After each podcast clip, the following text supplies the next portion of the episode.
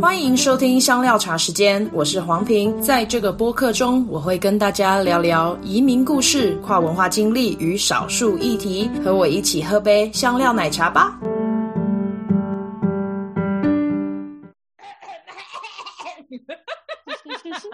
我觉得今天这个声音没有比较好，我好像有一点点快感冒，而且我今天还去做那个测检测，然后结果是阴性，害我吓了一跳，想说天哪，我就是有种感感冒的感觉，可是幸好没有得，而且我朋友还突然跟我讲说他呈呈现阳性，然后想说干，就是上礼拜六我们圣诞聚会完之后还聚餐，然后你就坐在我对面，然后什么，可是可是我已经打了三剂了，所以想说嗯，就这样吧，应该也还好，现在是那个。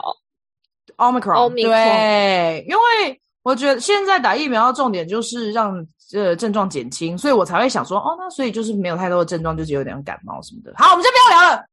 好，欢迎大家回到香料茶时间，我是 Pin，我是如如。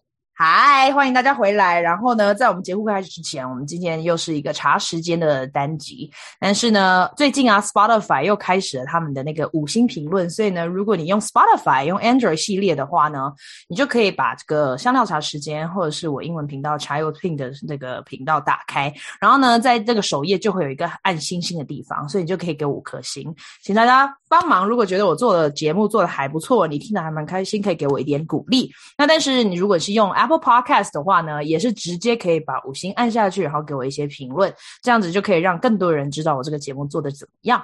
嗯，我觉得我五星评论什么那一些，就是已经很久一段时间没有更新了，怎么办？嗯、你觉得，如果你觉得我应该要怎么鼓励大家？要抽奖吗？抽奖吗？好像也没有什么吸引力哈。你之前有寄那个明信片，对不对？嗯哼。对，我之前抽了，好像抽了三个人，然后就把明信片寄给他们。哦、对啊，感觉好像可以再做一个哈，蛮温馨的。对啊，就大家留言，然后呢，我就寄一张明信片给你。哎，真的哎，可以寄你亲手做的东西给他们好了，吃的。哈，这也太远了吧！如果要寄回台湾，因为我们香料茶时间的听众大部分都在台湾哎，就寄寄回台湾。我觉得明信片有做，嗯、因为明信片毕竟是我自己设计、自己拍照的，所以希望大家喜欢这样。好了，那就是大家如果有评评论的话呢，欢迎就是在私信跟我说你的地址，我真的会把明信片寄到你家，或者要不然开放让大家许愿哦。知道你可以做什么？天哪！哎、欸，文姐，我你知道我这是零成本，不是零成本，就是这叫什么、啊、零收入的一个节目吗？有啦有啦有有粉丝有 PY 他会赞一个月赞助我一点点，但是就是那真的是不符合时间成本，嗯、所以好没关系啊，大家许愿啊，我不一定会让你成就。好，然后呢，这这这一集的单集，我的我的题目应该目前还没有列好，但是呢，就我觉得应该会比较耸动，因为是因为要。呃，回应大家对我常常问的问题，然后所以我专门开这一集来给大家，就是我要谈我的台印婚姻。那婚姻之前，大家就会一直问那个恋爱的故事什么的，所以我也会先呃顺便也讲一下。我觉得你会讲很长，因为很精彩。我们现在开始计时哦，我希望就是五十分钟讲完。我就是，然后如果不行的话，我就要剪掉。哎，我这样子麦克风 OK 吗？OK 啊。OK，好的。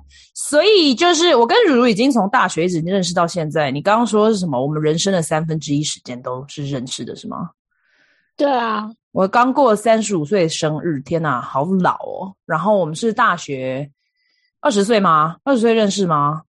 好像是，差不多，对，差不多。真的，天哪，我们十五年都认识，这也太惊人了吧？可以维持十五年的友谊。好哦，然后为什么会算这个数学呢？是因为我刚刚在算说我们到底结婚几年，然后什么时候认识，所以我是二零一三年的时候认识 Louis，嗯，然后二零一六年结婚的，所以等于说我们已经结婚五年，今年是第五年，二零二一是第五年。那这一集上架的时候是二零二二，我们应该是结婚六周年的时候上架，所以呢，基本上就是六周年再加上前面的两年交往，哇哦，八年。差不多，哎、欸，其实也快要到四分之一的时间嘞。嗯，就比刚刚我，我不刚刚刚不知道在算什么，那为什么会算成五分之一？五分之一，好吧，就还蛮多的诶，你不觉得一个人生就是这样被划分开来，然后其他时间就是，如果换成五部分，就是一大部分就是认识这个人。嗯嗯，啊，好啦，我先跟你，等一下呢，你就可以随时问我问题。我这边其实有列一些大纲，想说大家可以用这个序这个历这个历代史吗？等一下，那是不是有一个词在讲那个历史？序编年史吗？谢谢，用编年史的方式来跟大家说一下。然后呢，同时间我会加添一些故事跟呃我的想法，这样希望大家听起来是有逻辑的。因为我毕竟讲话也是蛮跳跃的，所以好。总之呢，习惯了。对啊，我也觉得大家一直听，然后我就觉得很感谢大家愿意听我讲话，因为其实我也不是个什么有名的人这样子，但是真的很感谢大家一直听我节目。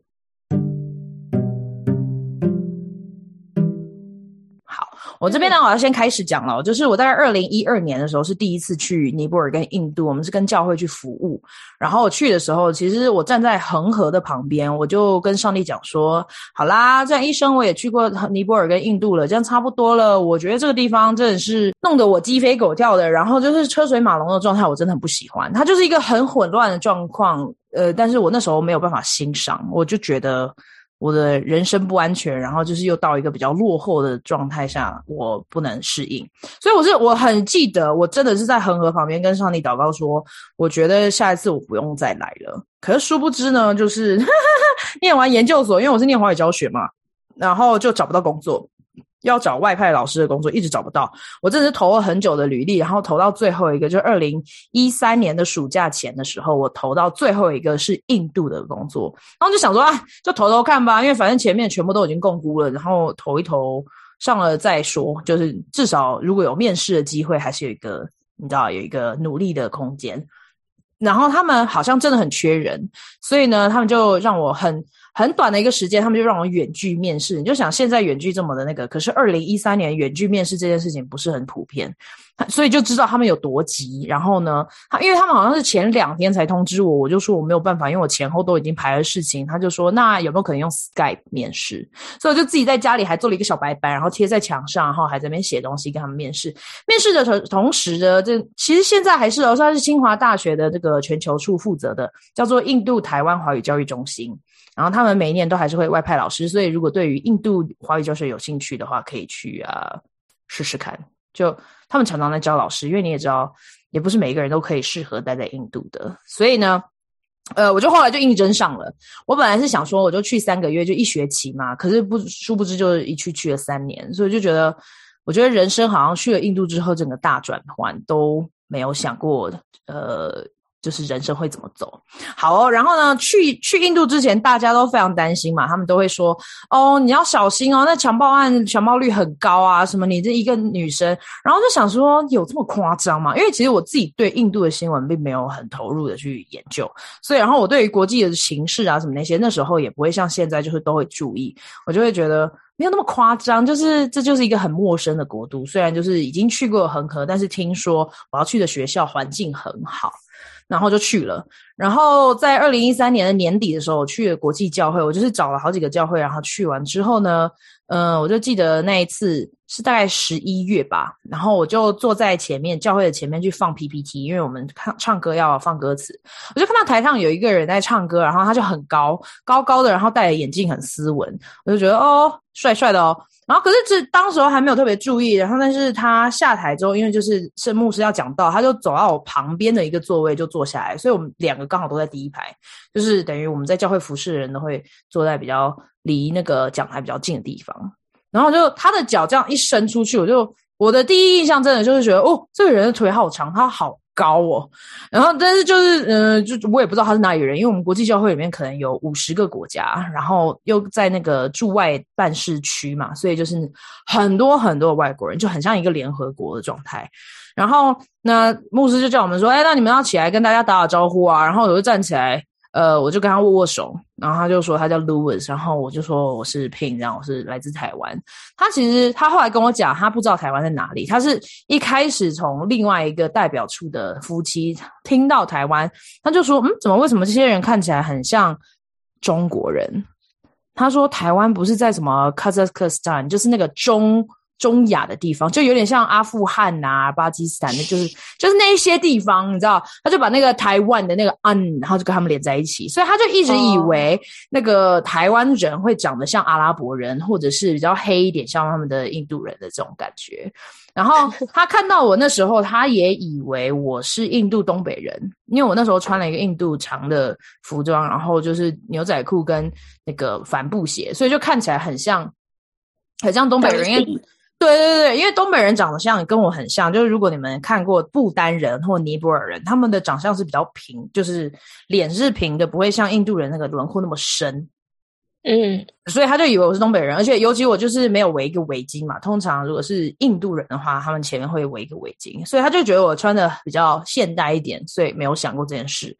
然后后来呢，就我们就结束了之后就聊天，我就说，哎，我们几个呃。朋友要去附近的一个园游会，然后呢，他就说哦，他没办法要去查经班，所以就下礼拜再见吧。我说哦，下礼拜我要去台湾，就是我要去述职，所以就不会见了。然后他就说哦，那就再下一个礼拜吧。我说哦，再下一个礼拜，他要回家，所以就我们基本上就是到年底之前就不会见了。然后我们就一来一往在瞧，嗯，你们第一次见面就开始约下一次了？哦，就是。没有，就是一开就很很平常，因为我就跟他讲说，那就是下次见。然后他就很认真的回应我说，他下次不会来。然后我也很认真的回应他说，我下一次也不会来。这样，那就约一约，就想说啊，好吧，那就明年见，反正等到见的时候再见吧，就这样子。嗯，然后就就这样子啊，我就我就回我就回家了。然后我就跟我我的同事讲说，他同事都会问我说，你今天继续教会怎么样？我就说我今天遇到一个很帅的印度人，然后。就是，然后呢，那个同事啊，Sean，他现在在印度，然后他就他是我们的印度助理，他也是学校的研究生，然后就说 It's about time，然后想说什么 time？其实我们之前曾经有聊过我们过去的情史，那基本上我是没有谈过恋爱，就是有暧昧的经验，但是你也你也见证过嘛，我有暧昧的经验，但是却没有任何交往的经验。嗯哼，对。然后呢，所以当我回到台湾去述职，因为就是下一个礼拜了，我就突然收到一个 Facebook 的这个呃好友邀请，我就想说什么东西？谁是 Louis 吗？是那个 Louis 吗？然后我就点进去，然后我就问他，就信息问他说：“你是教会的那个 Louis 吗？”他就说：“嗯，对。”我说：“你怎么会找到我的？”可是同时。就是大家不知道的是，我其实回家的那一天，我有在我的日记上面写，我就写祷告，我就说：上帝啊，求你祝福这个 Louis，他看起来人很好，但是如果你有机会让我更多认识他的话呢，我我不会避免这件事情，我不会排斥。那但是你也祝福他，因为我也不知道他是不是单身嘛，所以我就说你就祝福。可是其实我是心悸的在想说，如果我祷告祝福他，万一以后我变成他女朋友，我自己会被祝福到，有没有很心机？有。已经 为未来铺好路了。对，反正就我就觉得，然后他后来也有讲，然后如果想要听他的那一方的故事的话，英文单集我会把那个那个那个那个连接呃名字把它留在我们的资讯栏，就是我会跟他谈这件这个这个故事，就是可以听一些他的角度怎么看。反正他的意思就是说，他就觉得他看起来很漂亮，可是你这件事情。你知道，在台湾来看啊，我就是从来不是走这个美貌路线的，我就是走呃幽默风趣又可爱，对不对？在台湾从来不会有人说我很漂亮，但是就就我也觉得很酷，因为我觉得可能就是上帝把我带到一个地方，然后真的会有人认我在他的审美标准里面，就是认为呃我这样的脸是漂亮的，然后就所以我也是蛮惊讶。然后后来呢，在台湾的时候，我们加了 Facebook 就开始聊天，我就觉得现在的感情，现在的感情好像都。都避免不了那个远距的通讯沟通方式。等一下，我要关个关个门。Benny 在叫，嘴巴闭闭。刚是叫他嘴巴闭闭的意思吗？对啊，对啊。他会甩你吗？他们狗狗呀，Well，就这样吧。反正呢，就聊了一下。那基本上，我是一个不愿意浪费时间的人，我还蛮务实的。所以基本上，如果对一个男生有兴趣，我会单刀直入的问一些比较严。严肃或者是认真的问题，因为毕竟那时候我也二十七岁了，然后，哦，这时候也想要鼓励一下，如果有人就是比较年长还没有交男女朋友什么，就不要放弃，因为我觉得，我觉得都可以交到男女朋友，只是我们想不想而已。那我自己的原则是宁缺毋滥，嗯，对啊，就不是为了交男女朋友而去交这样子，所以。嗯，二十七岁，然后我们就聊聊聊聊，就聊很多问题啊。像我就是，其实我有我看一些交往的书，然后就会有一些附录嘛，他们就会问说这些问题，就有关财务啦、啊、家庭啊、未来啊、呃价值观等等这些问题都可以问。然后所以我我就我就很刻意，我就跟他讲说，我那我们来玩一个游戏，就是一问一答的游戏。我现在要问你一个问题，你就回答，然后你就可以再问我一个问题，这样。然后我就会回答，哦、就是一个有内容的聊天，而不是嗨 QQ 的那个。对，然后呢，嗯、呃，可是你知道，在那个之前呢、啊，就是。在我去印度之前，我的牧师就跟我说：“你小心印度人啊，或者是穆斯林，他们因为他们的穆斯林的人口人数也有到十趴嘛。他说那些穆斯林其实真的是很会调情的，你要小心就被人家骗走了。然后我就说：牧师，你不要太夸张，我对印度人一点兴趣都没有。现在 举起个手，殊不知我跟上帝就跟我开了一个大玩笑，所以就对啊，然后就聊聊聊聊完之后呢，就。呃，一月吧，二零一四年的时候，我们就去了一个旅行。旅行的中间，我们就更多的聊。然后，我觉得我们都在心里面有祷告。然后，在那天晚上，某就在我们刚好是在去一个 Jaisalmer 这个沙漠里面，然后还坐骆驼到骆驼骆驼骆驼里面，然后去这个露营。然后我们刚好都在祷告同一件事情，因为我会觉得，我觉得我该聊的是问题都已经聊完了，那现在就是交往与不交往。我感觉上帝就问我一个问题，说：“诶，你愿意成全这个男生吗？”我想说，老娘为什么要去成全一个男生？你们自己去成全自己，为什么要女生去帮助你们？然后呢，可是我就会觉得，嗯，这样子好像拒绝上帝会有那么一点点的不礼貌。然后我就想说，上帝啊，这件事情呢，如果他来问我的话，我会说好。但是你不要不要笑想，我会自己去问他说，要他要不要来当我男朋友这样。那另外一边呢，他在沙漠也在另外祷告，他就觉得说，呃，因为他也没有交过女朋友。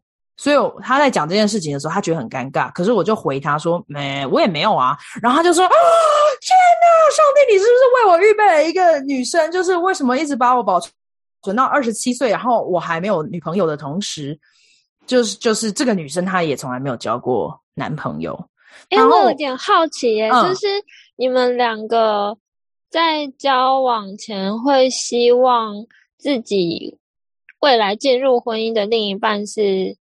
就是只，嗯，只跟自己交往过吗？我是没有这个，我没有这个想法哎、欸。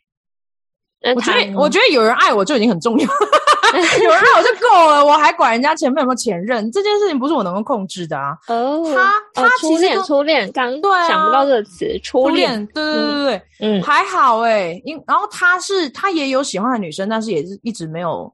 成为男女朋友没有真的哦，oh. 有可能就是直接被向心走啦，或者是就搬家啦什么那些的，就就都没有。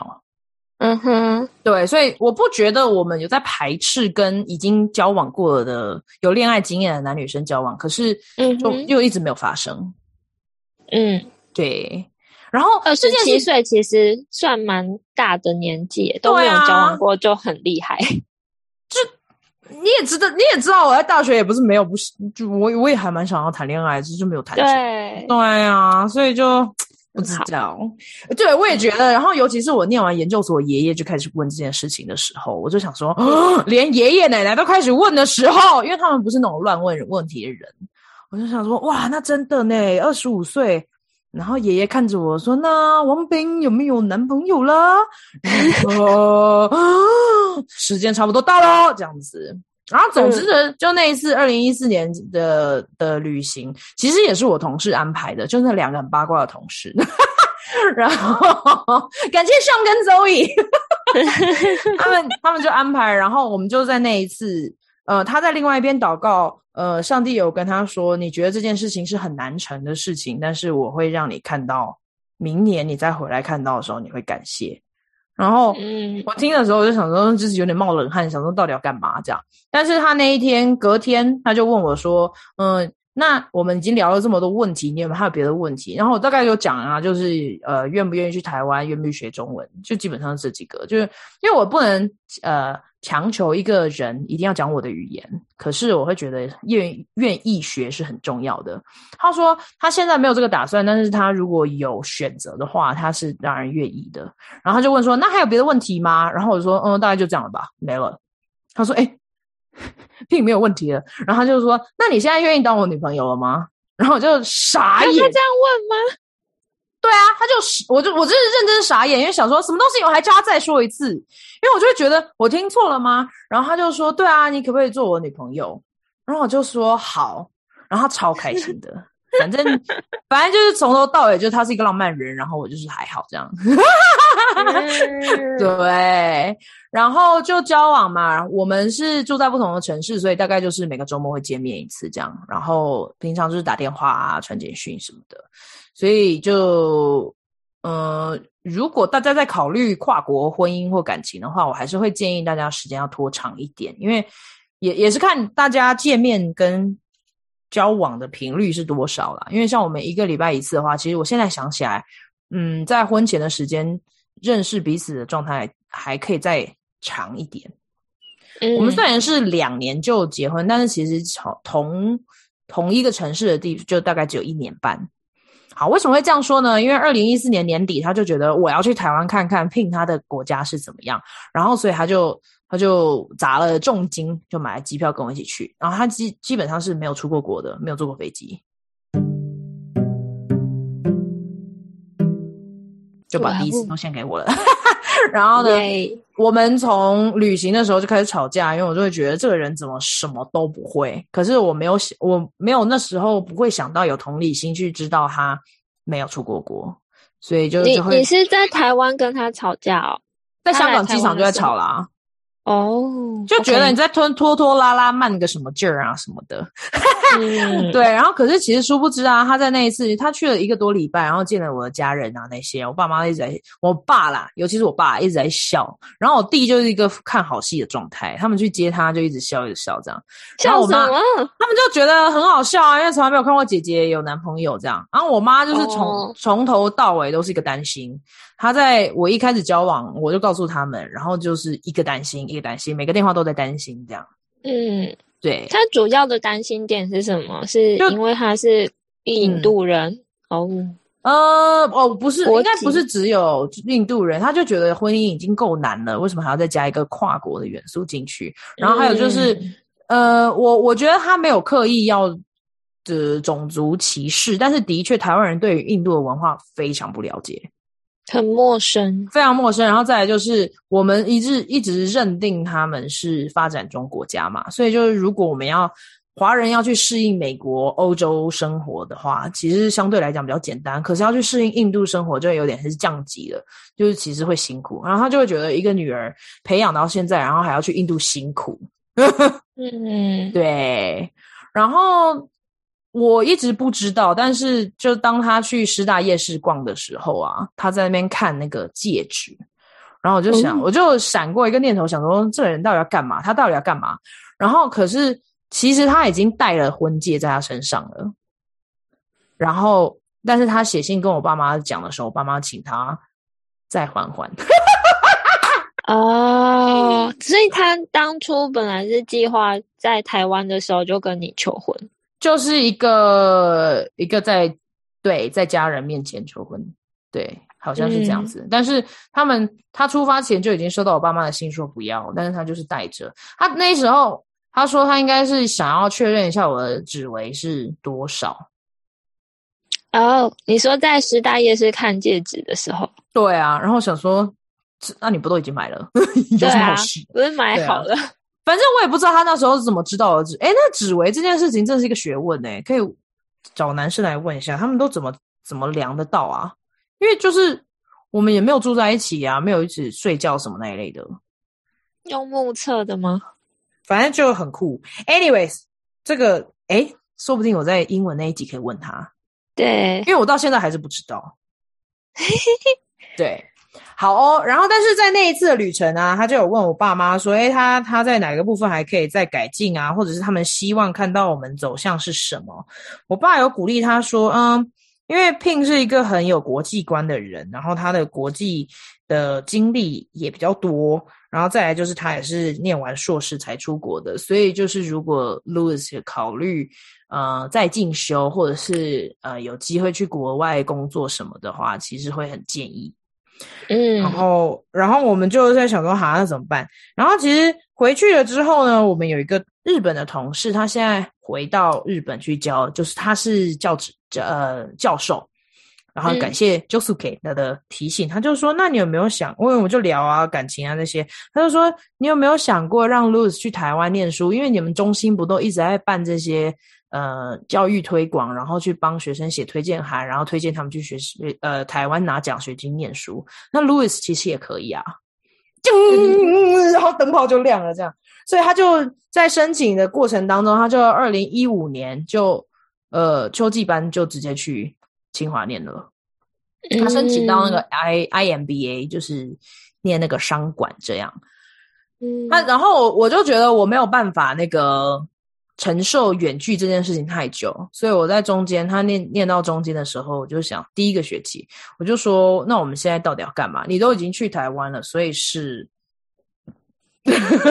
然后他就默默的花了一点时间，还做了一个求婚影片，然后他就远距的在。视讯当中求婚了，这样，诶，所以他把你刚刚那个问句理解为就是要进入下一个阶段的信号。我觉得应该我自己也是吧，因为你看，一个男生都已经为我去台湾念书了，那那这的，除非有一个非常正当的理由要分手，要不然这就已经是认真发展下去的状况了。那所以他去台湾念书之后，你爸妈就愿意接受他对你的求婚？他好像在去之前就又问了一次我爸妈，他是希望他在去台湾之前就已经求婚，这样我们就是一个订婚的状态。哦，但是我爸妈还是说，请你再等等，因为哦，他那时候也交往一年多。哦对对，应该如果我没有去记错的话，所以大家正正确的答案，请到英文单曲听。反正就大概这样子吧，因为你知道这件事情又不是我在做筹划，我在做的，所以我就不太记得。而且我记得那时候他求婚的前后，是我们已经在讨论要结婚的时间了。然后我妈就问说：“那他有求婚吗？”我说：“没有。”然后他说：“你没有求婚，你们现在在讨论结婚的事情，有什么好讨论的？”然后我就问路易斯啊，等一下，嗯嗯，跳过了一个阶段。那到底你爸和你妈同意的原因，时间点是什么时候？呃，应该是求完婚。我写了一封比较长的 email 寄给他们。哦，所以不是 Louis 说服他们，是你的那封 email 发挥作用。我在我好像记得他在求婚前也跟我爸妈说过，但但是我不是很确定我爸妈回什么。但我可是我很清楚的记得，我这边的故事是我写了一封信，因为其实我也我也祷告，我觉得神呼召我们两个在一起，就是呼召我进入这个婚姻。那但是。其其实我没有高兴的，没有很高兴的情绪，是因为我知道这个婚姻一定不会是个很简单、很轻松的婚姻。因为我我也是个理性的人，然后呢，我我就知道我跟他的个性差很多，我们一定还有很多磨合，尤其也没有住在一起等等的，反正就是一切要从头再来这样。那所以，但是但是我就觉得上帝在问我说我愿不愿意，我就想说好啊，那反正就是。就鼓起勇气就就就愿意，然后就可以进入婚姻这样。嗯，我不是很确定这有多鼓励别人，因为我在结婚前面的态度其实是蛮悲观的啦，就不是一个超乐观，说我们一定会幸福的学下去。所以我在誓言，在结婚的同时，我的誓言是说我会继续学习爱你，因为我我知道我的爱不够。嗯。对，然后我不太记得他说的誓言是什么，因为你记得吗？因为他不是他们，好像是你们教他用中文讲，可是我真的听不懂他在讲什么。我们太失败了，我们还录了 音档给他学耶。嗯，嗯，我觉得不是你们失败，因为老师教学生应该不是老师的失败，应该是学生没有准备好吧？我觉得他已经很努力了，至少我们在下面是听得懂的。好吧，OK。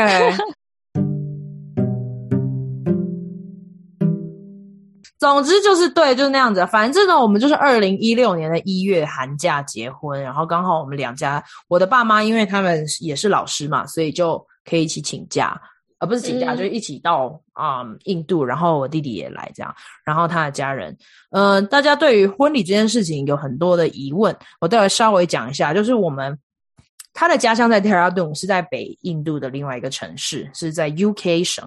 但是我们认识的城市是德里，所以是首都。然后他已经那时候在德里住了七年了，所以他的生活圈也在那边。但是，所以呢，我们的结婚典礼是在德里办的，然后所以有教会的婚礼跟婚宴是在同一个场地，所以就大家去去吃饭这样。然后呢，我们过了两天又回到他的老家，在德尔顿德拉敦这个城市，然后就再办了一次喜宴。那那一次喜宴就是他们家负责。我们刚好都没有碰到意见很多的爸妈，因为尤其是这种跨国的状态，其实爸妈没有办法去管对方在干嘛，因为我们两方的爸妈是没有办法沟通的。如果没有我们翻译，而且还我不能翻译哦，因为我不会说 Hindi 嘛，我不，我 Hindi 说的很烂，没有办法翻译，但是。然后我爸妈还要用英文去去跟 Louis 讲，然后 Louis 再翻成 Hindi 这样，所以其实就是在某一方面，他们也减少了很多婆媳的问题或者是亲家的问题，因为他们不会沟通，就他们都说你们儿女自己决定就好了。嗯、所以，所以我们在他老家的时候，他就跟他爸妈说：“那你们就开一个名单，看要订哪里什么的。”因为那时候 Louis 都不在印度。嗯。就是我在，在台湾呢、啊，对，就是他在台湾，我在印度这样。然后，所以呢，他的婶婶就带着我去买婚纱，然后订婚纱跟买纱丽，然后看是，然后我就自己联络一些地方，然后他的表哥带我去看这个婚宴的地方等等。那时候其实有一点压力，因为就是在一个异国的地方，还要一直靠人家帮助，但是就、嗯、反正也就弄起来了，然后就弄一个。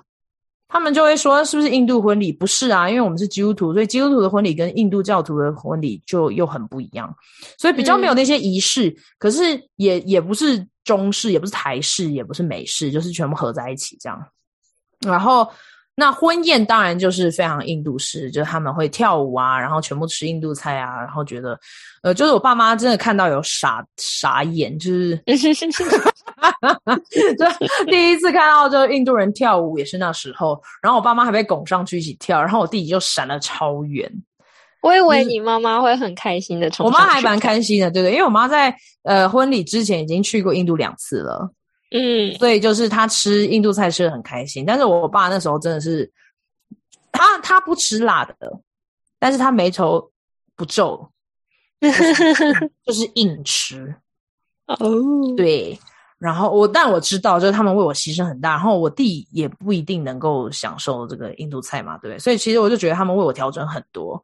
然后呢，办完了之后，我们在一个礼拜他，他呃，Louis 就二月就开学嘛，然后就回台湾了。然后我、嗯、我就继续在印度教，教到那个二零一六年的年中，我就就搬回台湾，然后我们就开始同住，嗯、所以就开始我们的噩梦。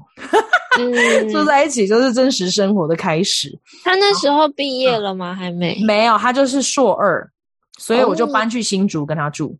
嗯，所以人生地不熟，因为我从来没有去过新竹，然后也没啊，就是只有工作去新竹，就从来没有去住过，在那里也没有任何朋友这样子。嗯，所以就是就是那时候噩梦是什么呢？就生活习惯很不一样，然后再来就是嗯、呃，我。我就是全部的压呃，全部的生活的东西都已经改变了。例如像我工作改变，职业改变，因为我以前是教大学生成人的中文，然后可是我转到教小学的英文，嗯，然后搬了城市，没有社交圈，没有教会，呃，就是没有认识的人，然后再来就是从单身变成结婚的，所以我们另外就是租了一个房子，然后。我自己租房子的经验也很少啊，因为就就是都是有人认识的状态，或者是宿舍。对啊，然后在印度也是住宿舍，所以都不需要管那些事情。反正就是就觉得我要承担的压力很多，因为他没有办法去处理嘛。然后，嗯，工我觉得工作压力对我来讲是特别大的，因为就是要适应一个新的环境，然后新的体制，然后小孩真的不好教，但但是就也给我一个很大的功课，就是我知道我不适合教小孩，因为我真的没有享受在其中。我可以教，然后同事们也觉得很棒，可是我没有那个喜乐。嗯，对，然后我就记得那第一年的时间，我有很大一部分的晚上都会默默的掉泪，然后睡觉，就会觉得我的人生好失败哦。为什么就婚姻这么辛苦，然后一天到晚都在吵架？为什么我的先生就是连洗碗都要洗一个小时，或者是他都不愿意呃做家事？嗯，一些事情，然后。可是其实 Louis 他已经很努力了，但是他也要念书，还要在写论文，所以我就觉得后面那两个月，他因为写论文，好像就心不在焉的感觉，就是我记得的，但是他他否认。反正我就会觉得说，就是没有在做自己，然后就全部的事情都转变太多太快的时候，然后我那时候月经也开始不来。嗯，对，然后刚好有一个你知道，就是在念神学院里面的咨商系的一个学生，他想要找一个个案来实习，然后就有人推荐我，然后就我就跟开始跟他咨商，然后他给我一个压力量表，我做完之后就是全部都勾，大部分的东西都勾了，他就说你现在压力非常大，你这样的感受是正常的，我才。有一种舒缓的感觉，因为我会觉得怎么可能我做不到这件事情？大家都搬家，大家都结婚，还不是就过得好好的？所以就是一直内化那个压力这样子。嗯，对啊。然后那就是我们结婚第一年嘛。那其实我会觉得外面的人都不会看到我们自己婚姻内的挣扎，因为。我们的协调就是再怎么样吵，我们不是在别人面前吵，我们是自己回来的，呃，讨论或者是有什么问题要跟彼此讲，而不是去跟别人讲。所以大家就会觉得说，嗯、哇，Pin 跟 Louis 好棒哦，就是就是就是什么，呃，郎郎才郎郎才女貌，对，郎才女貌。天，我中文好烂。然后我们 十二月就是月底，我们还办了一次的高雄的归宁。然后就是都是都也，我也其实都没有经历过那些 drama，因为就是爸妈他们想怎么办就怎么办。然后我就是回去高雄一次，然后签了一下那个饭店的东西，看了一下菜单什么，然后安排了一下程序，教会的人也帮了一下，就是没有什么太大的问题。然后我爸妈反正你知道这件事情本来就是为了他们。呃，庆祝嘛，我自己的朋友也不是很多，嗯、然后很多、嗯、很大一部分是我爸的学生啊、同事啊那些，然后我妈也约了一些，所以就是我觉得我的重点就是让爸妈开心，他们就就用这个归宁来庆祝就好了。这件事情真的不是跟我有这么大的，这不是我的需要，嗯，所以我就觉得我们没有吵架，不会有任何纷争，因为啊，这就不是为了我啊，这是为了他们，所以他们想要怎么做就怎么做。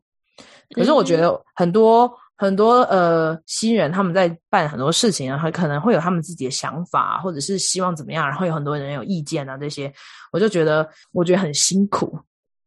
你就是走那种随性简单路线的人，啊、我连新密都没有聘，我就自己穿衣服，自己化个妆，然后就上去，还被 PY 问我说：“你到底有没有化妆？” 我就想说，嗯，就这样啊，就就是不需要跟过去，就是平常的自己看起来太不一样。哎、欸，你是喜欢哪一种？你是说婚礼的化妆？我应该还是会请新密，但是我会希望他不要化大浓妆。啊，就是让我还是保持原本自然的样子。OK，所以其实你请新密大概就是在弄比较多是弄头发，是不是？或者是 因为我我我也没有结过婚嘛，所以我不知道大概的婚礼会长什么样子，或者是流程什么，oh. 可能是需要人提醒或者什么的。但我在想，我可能也不一定会办婚礼啊。嗯嗯，对。好，到时候再跟我说。从简路线，对啊，就我我真的不是一个太大要求。我觉得教会的婚礼那个仪式对我来讲比较重要，吃饭这件事情大家开心就好，我真的没有什么 care 的。嗯，对。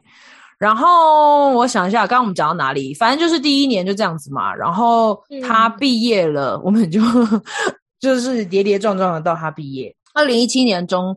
我们就暑假的时候搬到美国，因为我就开始要念书了。也就是因为国小英文的这个教职，让我领悟到我必须要有一个学位，我才能待在大学里面教书。嗯，对，所以就是为什么我来美国。那那就很多人就会说啊，我好好哦，就是 Louis 可以跟着你愿意搬啊什么到到美国。嗯，对啊，但是在台湾有点难找工作，我自己觉得，尤其他的中文也没有很好，所以就是顺理成章的来到美国，也不是他硬要为了我去美国，只是他在台湾，我也不觉得有多么 顺利的工作这样。对。然后呢，台湾到美国就是另外一个噩梦，为什么呢？因为我是美国公民嘛，所以我就会直接去上课，然后工作什么的。嗯，但是他那时候在申请绿卡，所以他就是足足在家里等了一整年，也不知道为什么，嗯、反正就是他都已经很早就申请了，就是那一年的暑假就已经先预先申请，然后再来这边想说很快的，可能半个半年等一等就可以拿到，结果就是认真的等一年才拿到他的工作证跟绿卡。嗯，那他没有工作证就不能找工作，他可以打黑工，可是万一被抓到或被举发的话，其实会很危险，就是。有可能会被遣送出国啊，等等的，然后或者是，就是就是，你知道，是一个外国人在等居留证这件事情，那个控制权是在政府而不是在他，所以他很正直的就不愿意打任何黑工。我就记得我第一年我们搬来这边的时候就很穷，因为就只有我的收入嘛，然后我的收入也不够啊，然后所以我爸还资助了我们一些。后来就是，嗯、呃。他开始找了工作之后就比较好，但是他其实也很辛苦，因为他只，他就谨记着我的叮咛说：你先找一个找到好，就找到先找到工作最重要，然后再找好工作或喜欢的工作。因为那时候他就是已经拿到工作证大概三个月之后都还没有工作，我就我就跟他翻牌，我就摊牌说不行了。你都已经三个月，如果你现在不去找个打工，呃，挣取家用，我真的会觉得我我没有办法撑下去，因为就会觉得一个、嗯、为什么我要念书，我还要工作，我还要照顾家里，然后呢，先生什么事情都不做这样。但是、嗯、但是以我的立场是这样看他，他绝对不会是这样，他就说他也在找工作，他在看投履历什么的，只是没找到这样。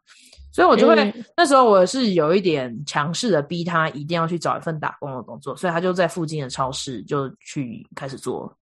嗯，是甜甜圈还是什么的？对，他在超超市里面的面包部、烘焙部做，然后 做就是他把那些。他早上四点就上班了，所以三点半要起床嘛。四点，然后这样走过去，天还黑着，而且是还蛮冷的时候，然后就去，嗯、然后所以早上呃晚上八点一定要睡觉，这样。所以就是那时候也是还蛮囧的，嗯、因为他就这么早要睡觉，所以我们家要聚会什么就是都很难。然后他就说，他到了烘焙部就把面包什么那些从冷冻库拿出来去烘烤，烤热了之后呢，再刷那个糖霜。他就说他。半年都不想要吃甜甜圈了，因为他觉得超恶心。对，然后他大概在超市做了一个多月，大概一个月吧。然后就找到了银行的这个客服的工作，他也就就做了两年，一直到最近才开始换了一个比较适合他的工作。其实我我也可以看到他在这些年间，他一定有很大的压力，只是他不像我一样的表现的方式。像我可能就会哭啊、生气啊，就是比较外展的方式。那他可能在压力上的的反应，就可能是往内推啊，或者是变得很。很慵懒啊，或者是没有办法做什么事情啊，这些的就没有生活没有动力等等，嗯，所以就会造成我们很大的纷争，因为我会觉得我们两个面对压力的状况都很不一样，习惯也不一样，可是不太会沟通。嗯、那我刚不是说我在新竹的时候月经就已经没有来了，所以到了美国更是，就是基本上第一年是都没有呃生理期，可是后来我去看了妇产科，然后妇产科就说。呃，这有一点严重，才验出说我有应该是有多囊性卵巢症候群，嗯，PCOS。然后呃，我觉得妇产科医生还蛮好，他还跟我聊天，他就说，你觉得为什么会造成这样的问题呢？我就说我吃的东西还算正常啊，或者是呃，但是我我的体重增加了，对，我就是在那两年以内呃增重了十公斤，嗯，就是我吃都是还是算正常，但是就是会吃零食什么，然后呃。应该就是压力吃吧，对，嗯，然后所以妇产科医生就说，哎，那我可以推荐你去做个人咨商，因为我觉得你心里的压力很大，然后你也没有朋友，没有别人可以谈，或者是可以支持你的时候，可能咨商会对你的身体上有有帮助。所以我就二零一九年的年中就开始个人的咨商，然后呃，咨商的过程当中，呃，是就是心理师他认为我很大的一个压力源是来自家庭，所以他就推荐我们做伴侣咨商，嗯、所以我就是同时又有个人又有伴侣咨商。本来 Louis 是不愿意去的，他但是我就跟他说，我觉得我的身体已经没有办法负荷，然后我需要做这些事情。如果呢，你可以用帮助我这个角度来进入咨商，陪伴我，知道怎么样来支持我的话，对我们两个都会是个好处。然后我就觉得很感谢，因为 Louis 他是一个很比较有弹性、比较愿意妥协的人，因为我就是一个强势女啊，对啊，所以她就是因为这个原因。然后我还有跟她说，我说如果你不来的话，我真的觉得我们婚姻没有办法走到走下去了，因为我真的前面四年都在想离婚。嗯，然后只要一吵架，动不动就是说可以啊，那你就回家啊，你就回印度，你不需要留在这边，你可以走了，反正你绿卡拿到了，你可以搬出去，就是拿这些事情来威胁他。我就觉得天啊，我就是把那个 与恶的距离就直接在我面前。然后到了伴侣智商，我就觉得一个月一个月，其实要给他一段时间，好好的沟通，然后够专业的智商师，他会挖出一些其他的事情，让我们去呃分享为什么我们会有深层的恐惧。嗯。对，然后就是可能就是对我来讲，我觉得一个人要重视我，这是他爱的表现。可是 Louis 他可能他的重视的方式是去做其他的事情，然后他很喜欢做一些你知道家里的那些木工啊什么。可是对我对，但对我来讲这件事情我没有感受到任何爱，我反而觉得麻烦，或者是我宁可你去洗衣服，然后去去做饭，或者是去洗碗。对我来讲会，我会更感谢你。所以就是你知道，就是两方都很努力的想要去尝试。例如像我会很努力的把菜都做好，然后家事全部一手包办，然后自己压力很大。可是他并没有觉得因为这样我有更爱他的感觉。哦，那他需要的是什么？他其实就很希望我们呃有好的关系，然后聊聊天。嗯，就是就是一个好的关系。我就觉得他的要求真的没有很高。他觉得吃饭都在做家事，这样对对对，然后就是我会把很多事情拿起来吵啊什么的，所以在伴侣咨商里面就会拿拿出来聊啊，因为因为我们就发现，哎，我们都很努力，可是我们好像都没有射到那个呃射箭的那个圆心，我们都一直射偏，嗯、可是并不代表没有，嗯、我们我们很用力在射箭，嗯。然后，所以我们就一直很挫败。我甚至还曾经跟我妈讲说，我觉得我的人生走到现在最失败的就是我婚姻，因为我其他的什么事情都是也没有到一帆风顺，但是就会我觉得我尽力了，然后就有一个结果。可是婚姻这件事情，我就是一直在撞墙。嗯，对。然后，但是。我觉得我跟 Louis 都算是很愿意去学习的人，因为我发现这件事情，我们一定还是会自己尝试嘛，用自己的能力尝试。可是尝试不了，然后那时候我也不想要理上帝怎么说了，我就自己在做自己的事情。可是，一直到咨商的时候，我就慢慢的发现，其实我们很多的东西还是我必须要回到上帝的面前去面对自己，因为我还是有很多骄傲等等的。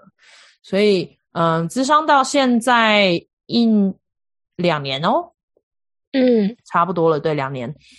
我我觉得对我们的关系有一个很大的帮助，也让我知道要怎么样去用比较好的方式去沟通，而不是酸言酸语啊，或者是不讲话这种事情。嗯，有什么好讲的，对不对？呃，但是就是在职场里面学习要怎么样用一个好的方式去同理我的先生，或者我的先生怎么同理我。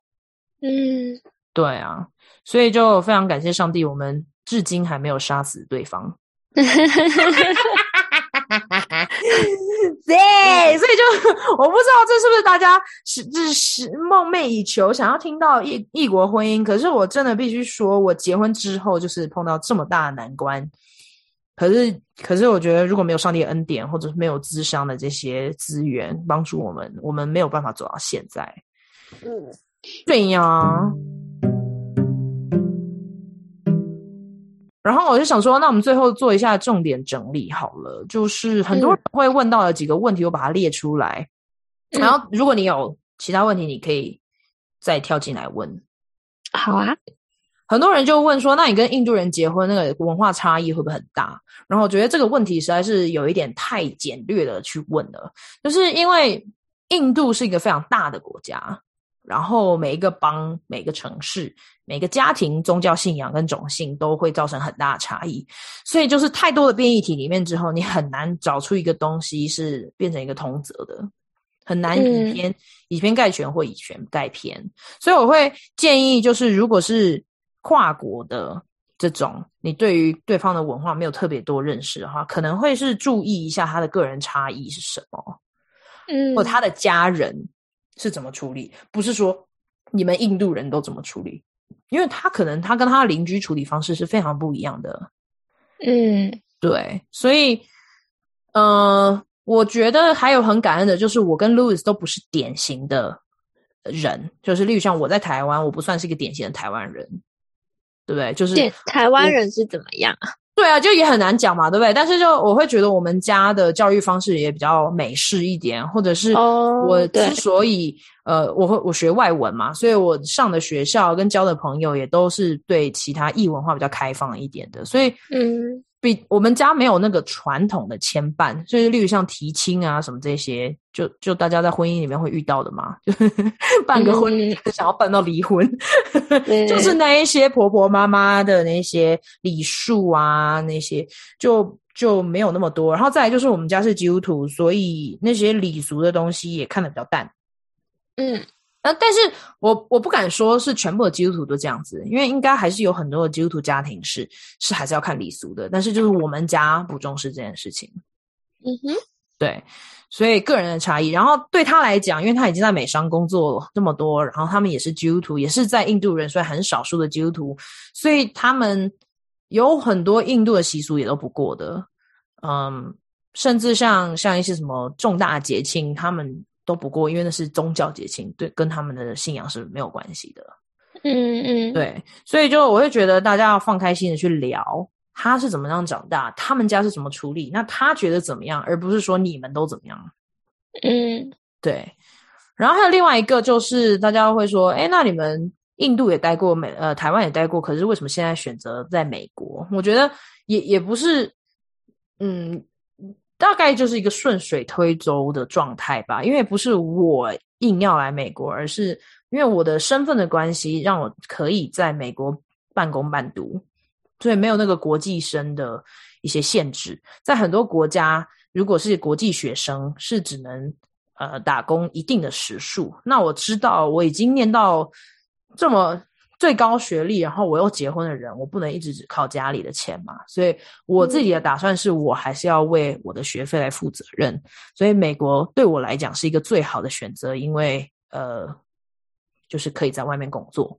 那还有一个，我们两个是用英文沟通，所以对于 Louis 来讲，嗯。应该没有那么难去融入这个社会，然后我也不需要当他的保姆或者翻译，所以我们，嗯、呃，其实牧师师母他们也有建议说，哎，你们可以去第三国，因为对你们来讲的压力会小一点，因为我在印度要受他照顾，嗯，然后他在台湾要受我照顾，在这边呢，我们就是人人平等的状态，所以可以出去办事情，然后从何一起学，就比较没有那个，嗯。起跑点不一样，对对对对，没错没错。我刚刚就在想说，我们的认知观念啊什么，在不同的国家会有很大的差异。可是我们都同时面对第三国的时候，就不会这样子。嗯嗯，还有一个比较大的困难，应该就是人生地不熟吧？就呃，我们也比较没有呃辅导。也就是，例如像教会啊，或者是朋友们，可以帮助我们在婚姻初期、婚姻新婚的这个状态下面，怎么样去度过？嗯，好像就是比较少吧。然后有经验的人也比较少，所以嗯，就有一点求助无门，或者是不不够熟，应该是这样说。嗯，应该是有资源或有人，他们可能很愿意帮。可是我们如果不熟，我们怎么问呢？嗯，对。然后还有一个是家庭文化的建立，就是例如像很多人就问说，那你们家都吃印度菜吗？那是他煮吗？就 本身我很爱煮菜啦，然后我也很愿意呃尝试新的挑战，所以印度菜我煮的比他好。但是他如果真的要毛起来煮，也是很好吃的。要毛起来这样子，毛起来。他为什么毛起来？为什么这样说呢？因为他只要家里有客人，然后他有时间。他会下去煮一道菜，然后分享给大家。通常是做印度菜，像我是很愿意做不同异国料理的啊，对不对？但是他就会觉得这是他的文化，还要去做。所以，例如像他曾经在教会拿过那个烹饪的的一一个奖项，因为他做了一个印度羊肉咖喱。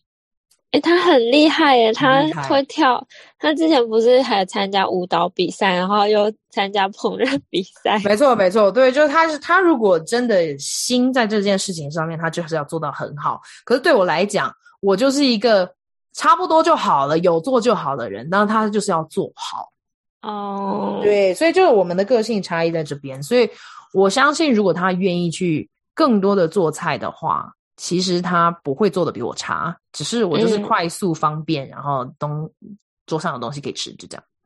嗯，对。然后生活习惯的话呢，对啊，很不一样。可是每一个印度的男生也不太一样啊。有一些人就很爱做家事，但是我先生刚好就是还在学习，他有一个 很愿意学习的心，我觉得真的很可以。我我我还蛮尊敬他这一点的，就是他。嗯他没有很自傲的心，觉得没有我就是没有要改变，他很愿意改变，所以我就会觉得，嗯，当时我愿意跟他结婚，应该也是看到他有弹性这一点，因为，嗯哼，呀，yeah, 如果两个人都很强势的话，我们就是呀，yeah, 我们会关彩键，对，对说不定你一喊离婚，他就说好啊，离就离，然后就散了。对，其实这几年都是他。不要离，我们才有办法走到现在。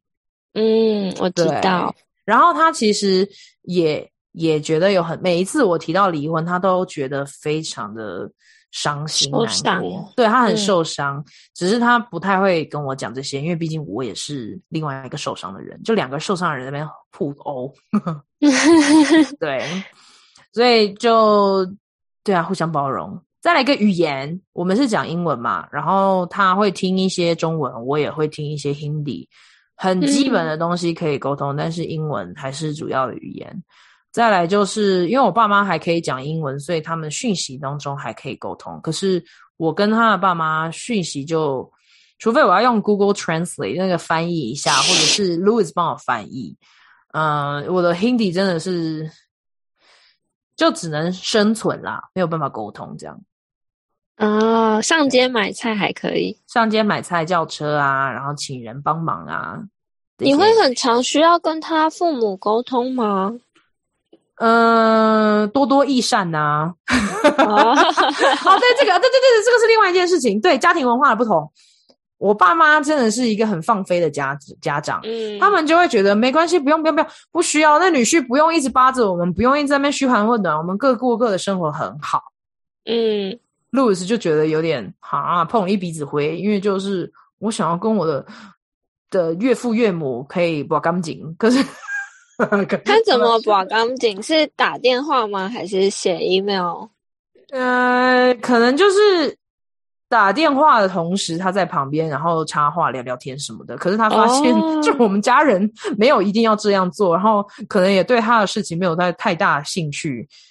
嗯，就是他们比较想要跟我讲话的时候，他就会默默离去，这样。OK，对，然后那至于我呢，因为你知道，你看我们家的关系就比较独立性，然后自由性比较高的，嗯、所以就对我来讲，要一直跟他，每次他在讲电话，然后我要出去插个几句，然后跟他们问问好什么那些，就都是同样的问题。我个人认为这种闲聊就是很无益，每次都问说，哎、嗯，怎么样啊？How are you？怎么样啊？然后我就说啊，没听过，很好啊，很好，就这样。然后他就说在干嘛？哦，很忙啊，就都一样的回答哦。嗯，然后可是 Louis 就说，你就是这几句，他们就会很开心，他们就很希望同框，看我们两个同框。嗯，他们会比较安心吧？他们就很喜欢看到那个媳妇儿啊，毕竟我在他们家族里面是大媳妇儿。哦，他是长男，嗯，他是大表哥。哦，对，所以就是我觉得。他们应该，但是他们应该也会有点手足无措，是不知道要怎么跟一个台湾呃媳妇儿相处，因为没有脑中没有任何的概念。对啊，对，所以就是有点太为难他们了。对啊，所以就用用 Louis 来当那个桥梁，他去跟他解释一些事情。然后我也跟 Louis 讲说，其实讲这些事情对偶尔可以，但是他后来就退而求其次了，因为他发现对对于我来讲这件事情真的很烦。然后他要每每次看他太太要讲电话之前还要摆脸色，所以他就说：“那你以后就是重要节日再出现就好了。”你是不是会那个他叫你来讲电话的时候，你会大翻白眼，然后走过去？一定会的啊！知道 然后就深呼吸，Hello，爸爸妈妈，没事。然后就很烂的 Hindi 讲了三句之后就 OK，好的。Um, so so so what are you guys doing these days？就是你知道要深呼一口气去跟他们沟通。但其实我觉得他们人都很好，他们真的是很很想要表达他们的爱啦。嗯，只是就是有那么一大个隔阂，所以嗯。我觉得也是因为我们的婚姻关系有进步，我也同时做了一些改变。就是如果如果 Louis 问我，我我会尽量的出现在镜头前面，就因为我就觉得至少我可以在他爸妈面前给他一点点的尊荣。嗯嗯，对。然后就很好笑啊，他我就说，那我们要写卡片回家啊，因为这两年都没有办法回家嘛。我写了一个很长的卡片，我用。英文写，然后再翻译，他再帮我改，然后我再把它抄在卡片上写 Hindi，抄超久的，嗯、因为就很用心。然后你知道他在旁边写，就写一句 Happy Birthday，妈妈，就这样。我说什么东西？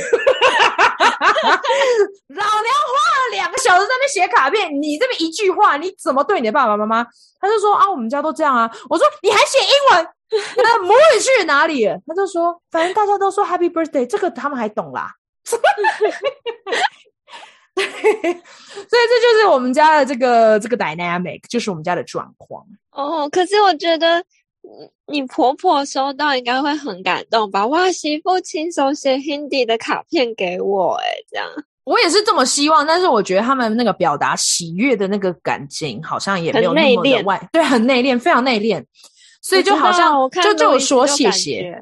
对对对，对对对，他们家的关系真的蛮好的，就是彼此啊互相呃彼此相爱这样。然后我们家就是很外放，可是当我们彼此憎恨的时候，也是非常外放的。他看过我们家吵架的状况，然后就觉得很惊人，因为他们家从来不太会这样吵架。嗯。可是他他们家也没有像我们那样笑的那嘿嘿哈哈，然后大家 开玩笑啊，然后闹对方什么，就也比较少。他们就是一个冷静的家庭。对，然后差不多就这样。你好，最后的问题要问我吗？我在想，就是我刚有问到那个。Louis，他对他感受到爱的方式，他的需要。可是我刚好像没有问到你，嗯、你的需要，就是你觉得你现在在婚姻当中，你希望 Louis 怎么爱你，或者是，或者是周围的亲朋好友要怎么支持你？我觉得爱之语啊，经过不同的阶段，我自己身上是改变的。我之前是很喜欢精心的时刻跟肯定的言语，嗯，可是结婚之后，我们又再做了一次，就是服务的行动。跟精心的时刻，嗯哼，哦，服务的行动变成第一名。对，因为老娘已经忙得不可开交了，请你来帮我一下，不要在那边讲说我们要去精心的时刻去看个电影，可是我们家的家事都没有做完。然后我也在学啦，因为我会觉得，其实有些时候家事是不是最优先的事情，好像也不一定。这这这件事情做完，真的对我们的关系有帮助吗？也不一定。嗯，所以我也在慢慢调整，就是如果他想要跟我做一些什么事情。我我就是会思考一下，然后可能会做一下调整，或者是我对于家事的要求不会那么高。可是他也因为我的要求开始慢慢了解为什么，嗯，为什么我希望他在晚上睡觉之前把碗洗干净。嗯，其实那是有文化脉络的。我就举例好了，就是就是在台湾，在高雄，我们家如果碗没有洗，小蟑螂会出来。嗯。对，然后很脏。再来就是，我是早上要做早餐的人，如果我看到一缸的脏碗盘，我就会心情很不好，我就会想说，老娘又要做早餐，为什么这个人的碗盘都没有洗完？就是我等于要准时的把饭菜端上桌，可是你却不用准时的去做这些事情。哦，我们就在深谈说我们心里的感受，还有例如像好了，就是那个车库很脏这件事情，不是脏就是很乱。嗯嗯，对我来讲，我们家成长的背景来讲，就是只要客人来，我们一定要收房间，嘛家里就是收的干干净净。你也看过我们家，我们家的杂物真的就很少堆在外面的。嗯，对。对。然后，尤其是客人来的时候，更要收干净。所以对我来讲，如果我们车库一打开，学弟妹要坐车，然后上车的同时看到我们家车库这么乱，其实对我来讲是很大的羞耻感。我就会觉得，为什么我们家这么脏乱，没有把这个空间准备好，要让客人进来？哦，你觉得那是你的责任？我觉得。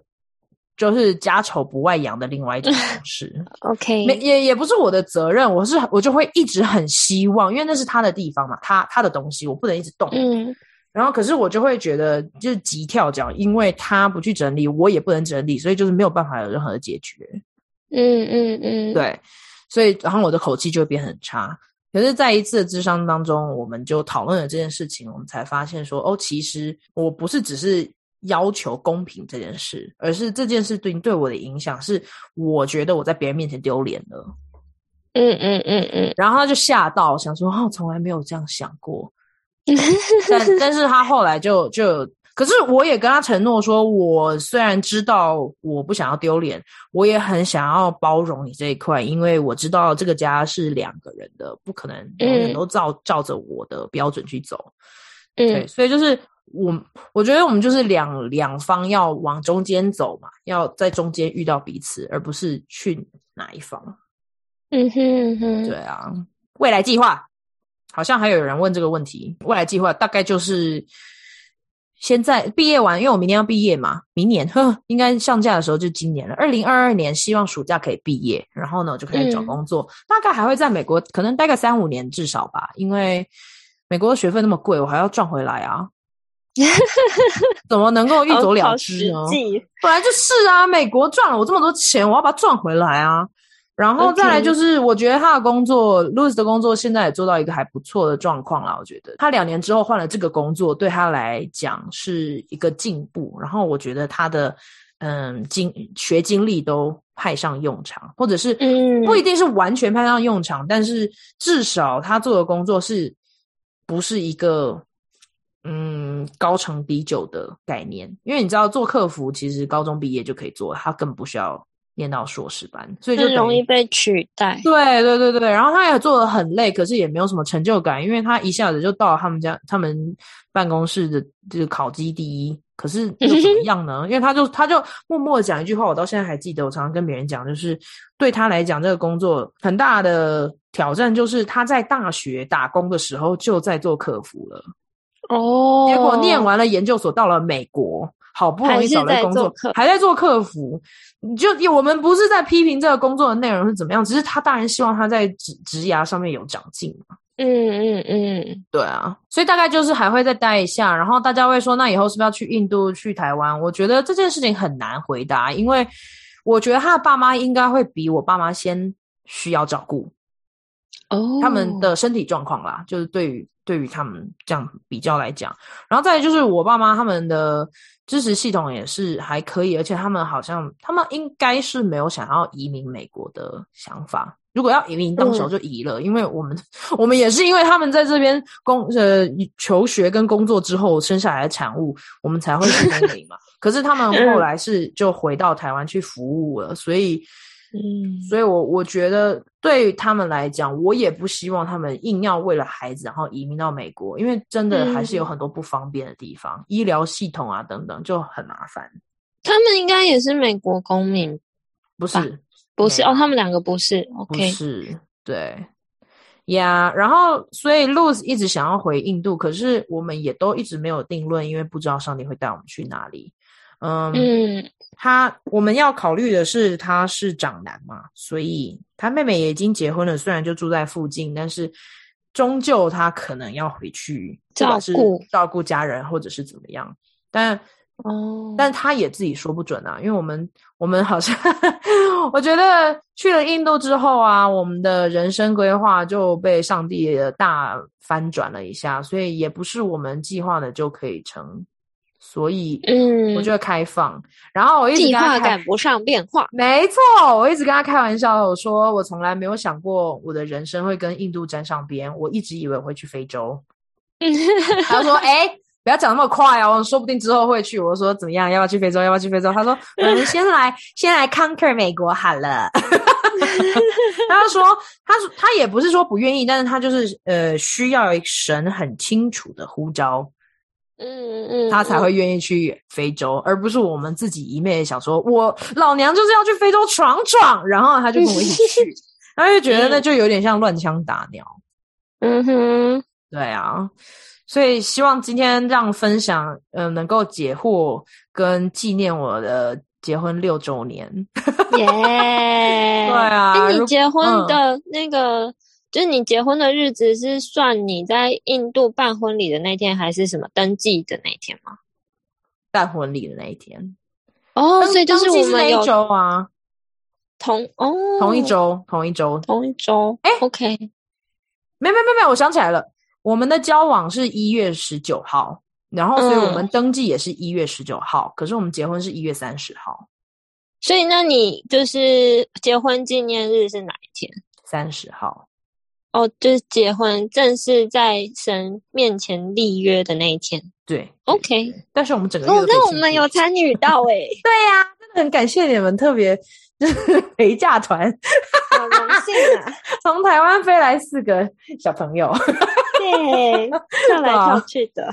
对，我就觉得那时候很被爱，因为还是有那么一点点的遗憾，没有在台湾结婚嘛。但是就是有你们的参与的时候，我就觉得没有那么孤单。耶耶！好啊，那我要收尾喽。好的。如果对我说的故事还有什么问题，可以呃私信在 Facebook 或者是在 Instagram。然后呢，如果你还没有订阅我的频道的话，可以去订阅一下，更多不同的故事会再出来。还有啊，就是如果你想要看看我们一些结婚相关的照片，我都会放在我的社群网站上面，所以大家可以去看看。那我们今天谢谢茹茹。谢谢，拜拜，拜拜。